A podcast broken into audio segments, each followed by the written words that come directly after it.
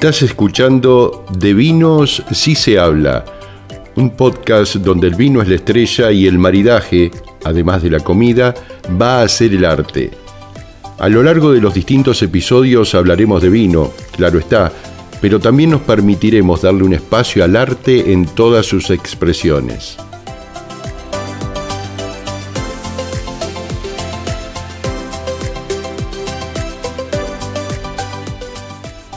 Soy José Luis Cuchietti y los invitados a mi mesa en este episodio son César Moreno, sommelier, profesor experto en cata de vino, y Bernardo Kaller, presidente de la Asociación Rosarina de Sommelier.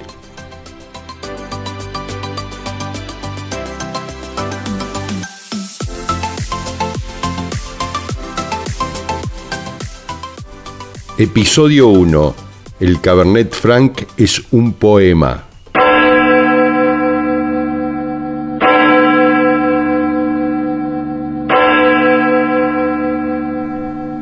Casi cinco siglos han pasado desde que el clérigo Juan Cedrón llegó a Santiago del Estero con las estacas de vida cuestas. Sí, en esta provincia nace la historia de la viticultura en Argentina. Noche quiere invitar. Las ganas se van llamando, qué lindo para tomar. Un vino de gran sabor que me alegre el corazón.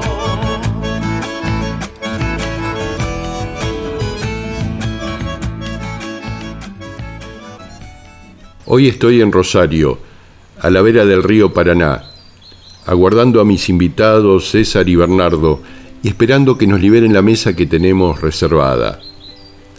Aprovecho a contemplar el paisaje. El río, que aún afectado por un importante bajante, no pierde su encanto y su belleza. Las islas, un par de barcos para transporte de cereal aguardando su turno para ingresar a puerto, botes de pescadores, en fin, una postal con múltiples aristas que invita a volver. Señor José Luis, la mesa reservada ya está disponible, ¿me acompaña?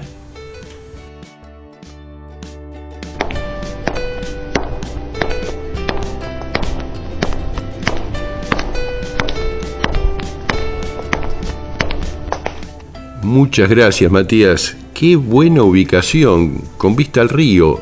Incomparable. Muchas gracias. ¿Tenés la carta de vinos? Voy a ir eligiendo uno mientras espero a mis invitados. Aquí tiene la carta, señor. Mientras elige, ¿le traigo agua? Sí, sí, con gas. No te vayas. Ya está, ya elegí. Tráeme este vino, por favor. Correcto.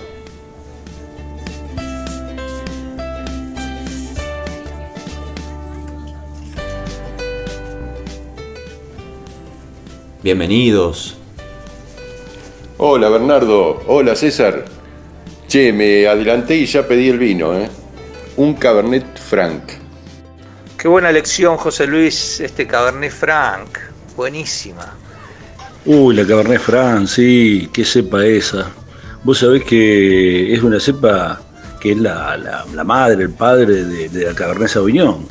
Es anterior a la Cabernet Sauvignon, la Cabernet Franc. Y la verdad que fue en, más que nada en la zona del Loire, ahí en la zona más norte de Francia, donde más estuvo. Y después eh, el cardenal Richelieu la llevó para la zona de Burdeos. De hecho, el 4 de diciembre es el día del Cabernet Franc, porque es el día del fallecimiento del cardenal Richelieu. Y ahí, bueno, y ahí eh, se hizo famosa, empezó a integrarse en cortes, y bueno, llegó a la Argentina hace eh, muchos años pero en la década del 90, 1990, cuando se empezó a estudiar mucho mejor, se empezó a, y empezó a encontrarse. No hay muchas hectáreas en Argentina, 1.200 hectáreas, pero vos no sabés, vos qué, bueno, qué buenos vinos dan. En realidad los Cabernet Franc son todos buenos, tal vez porque hay pocas hectáreas. Bueno, en definitiva no es cuestión de cantidad, sino de calidad finalmente, ¿no? Eh, Bernardo, ¿cuáles son las características de esta cepa? Como descriptores del Cabernet Franc en Argentina tenemos que encontrar primeramente menta, albahaca, algunas otras hierbas aromáticas. También pueden aparecer frutos como arándanos, eh, frutos rojos, grosellas. Y como notas vegetales que tiene mucho el Cabernet Franc en Argentina, sobresalen el pimiento rojo, pimiento verde, obviamente, ají, la hoja de tomate está muy presente y según la zona, principalmente en Valle de Uco, va a aparecer eh, la jarilla. También van a aparecer eh, aromas especiados como la pimienta negra en grano o el pimentón. Y por supuesto que sobresale el pimiento verde que, que nombramos antes porque es una de las características en Argentina. Qué buena elección este Cabernet Franc de Valle de Uco. Me encanta este Cabernet Franc de Valle de Uco. Realmente siempre el enemigo, bueno, ha ganado premios internacionales. Me parece fantástico. Pues hay que el Cabernet Franc necesita esos climas más frescos y, los suelos más frescos. No sé si el clima, pero los suelos frescos para dar tan buen, tan buen vino como suele dar. Y la verdad que eh, el Valle de Uco ha dado unos Cabernet Franc increíbles, muy ricos muy buenos, muy interesantes. Ese final un toquecito herbáceo, tal vez justamente por, por la característica fresca del suelo, pero en realidad son fantásticos eh, los vinos que dan. Y en este caso el enemigo, bueno, ha sido histórico, fue uno de los primeros que los estudió y en realidad no solamente el primero que lo estudió, sino que ganamos, ganó unos premios bárbaros el señor Vigil, que fue el que lo estudiaba, 100 puntos a nivel internacional y fue con un Cabernet Franc argentino, fíjate vos. Leí en algunas publicaciones especializadas que a Alejandro Vigil lo califican como el Messi del vino y que la bodega reproduce la estructura de la Divina Comedia. Haber sido el vino argentino que por primera vez alcanzó los 100 puntos es un logro que justifica la comparación. Bernardo, contanos un poco más sobre Robert Parker. Robert Parker es un gurú del vino que tiene una, guía independiente del consumidor que es muy respetada y muy seguida, lo que te da eh, un gran reconocimiento en el extranjero y obviamente en Argentina. A partir de ahí, todas las bodegas empezaron a plantar y, y entonces tratar de sacar su, su propia línea y su propia botella como Cabernet Franc. En ese momento no llegaban a 600 hectáreas, en el 2013 me refiero, y hoy estamos casi en 1300.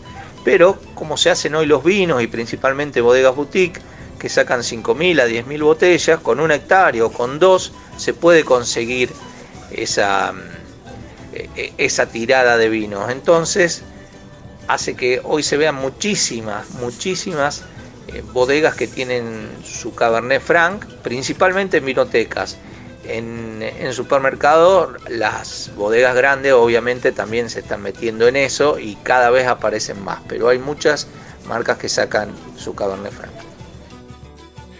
¿Cuál es la temperatura ideal para tomar este vino?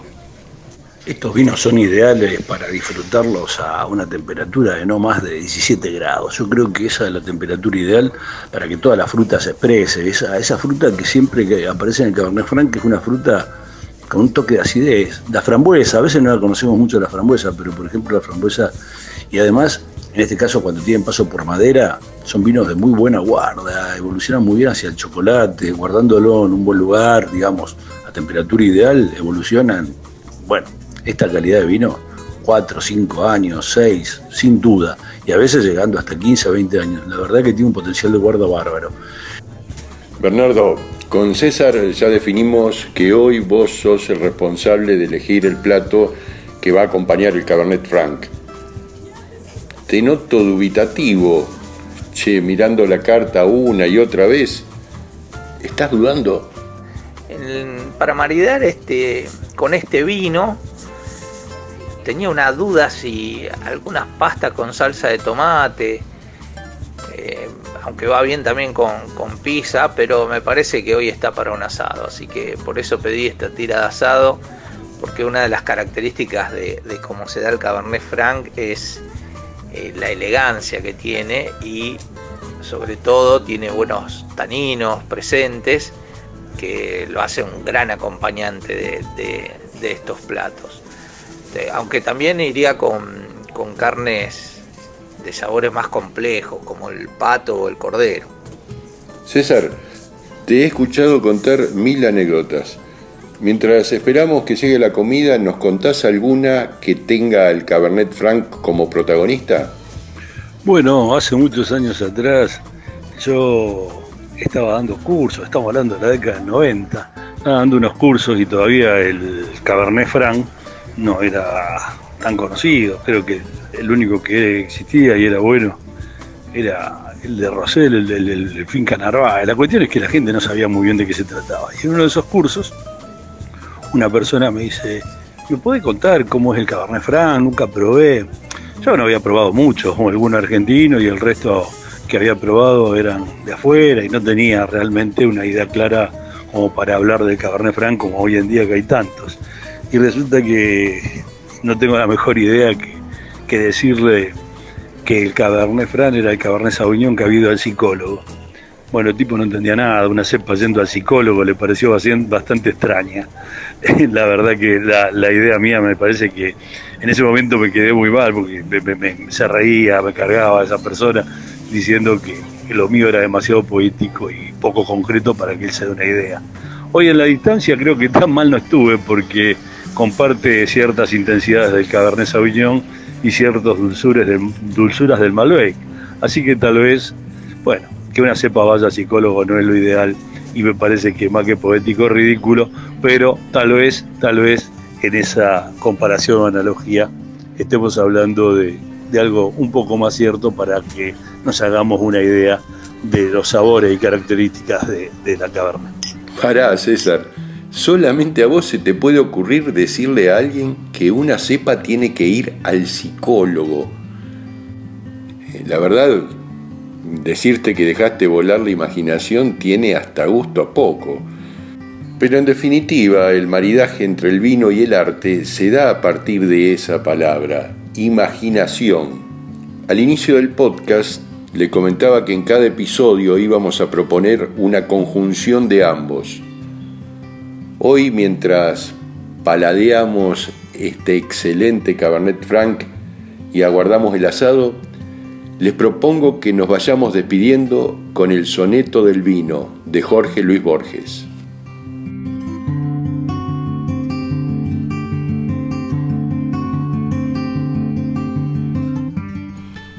Soneto del vino Jorge Luis Borges. ¿En qué reino, en qué siglo ¿Bajo qué silenciosa conjunción de los astros? ¿En qué secreto día que el mármol no ha salvado surgió la valerosa y singular idea de inventar la alegría? Con otoños de oro le inventaron. El vino fluye rojo a lo largo de las generaciones como el río del tiempo, y en el arduo camino nos prodiga su música, su fuego y sus leones en la noche del júbilo o en la jornada adversa, exalta la alegría o mitiga el espanto, y el ditirambo nuevo que este día le canto, otrora lo cantaron el árabe y el persa. Vino, enséñame el arte de ver mi propia historia como si ésta ya fuera ceniza en la memoria.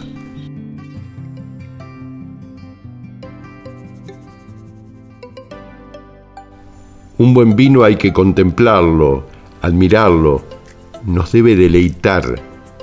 Tenemos que conectarnos utilizando todos los sentidos, dejando que cada nota nos lleve a un lugar soñado. Por eso, amantes del vino, les propongo que vuelvan a escuchar este podcast degustando un buen Cabernet Franc.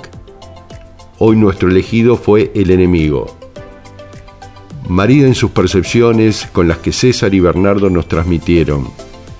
Déjense llevar por su imaginación porque de vinos sí se habla.